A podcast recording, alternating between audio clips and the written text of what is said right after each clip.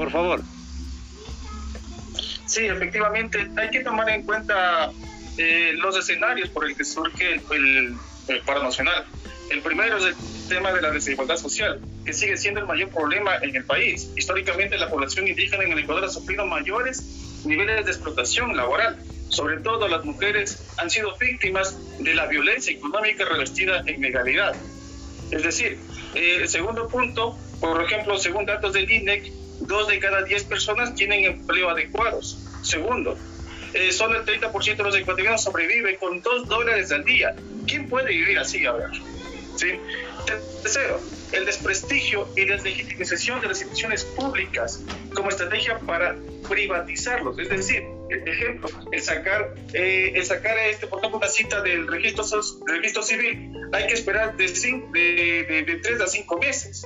El tema, por ejemplo, de la, de, la Agencia Nacional de Tránsito es lo mismo. Y, no, y, ni de qué hablar sobre el tema de salud. Hay que esperar de, tres a, seis meses para tener un turno para hacerse atender.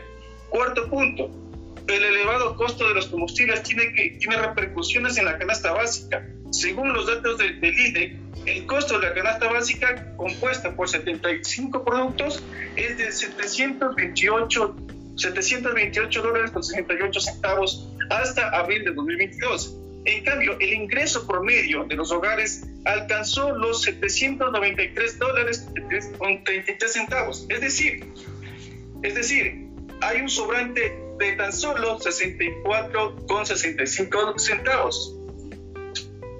64 dólares centavos. 64 con 65 centavos. Tenemos que hacer malabares los padres, los que somos padres de familia, para la salud, la alimentación, la medicina, transporte, para solventar los gastos también de la familia. Entonces, esto, esto es lo que ocasiona también de que la gente salga a la movilización. Ecuador no se merece, por supuesto, todo esto, lo que está pasando al interior del paro nacional.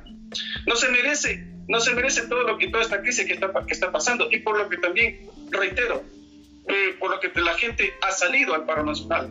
Merece paz, la paz de tener empleo digno, no como el, el reciente mamoteto, perdón, ¿no? Sí, pero es un mamoteto de decreto presidencial, el 457, que salió el 18 de junio, que es un llamado a la precarización laboral de los trabajadores y servidores públicos, que está dejando a más de 60 mil médicos en la desocupación. Ecuador merece alimentos de, en su mesa, educación de calidad, salud integral y seguridad, para que, y para que, eh, para que eh, parte de ello se cumpla, para que esto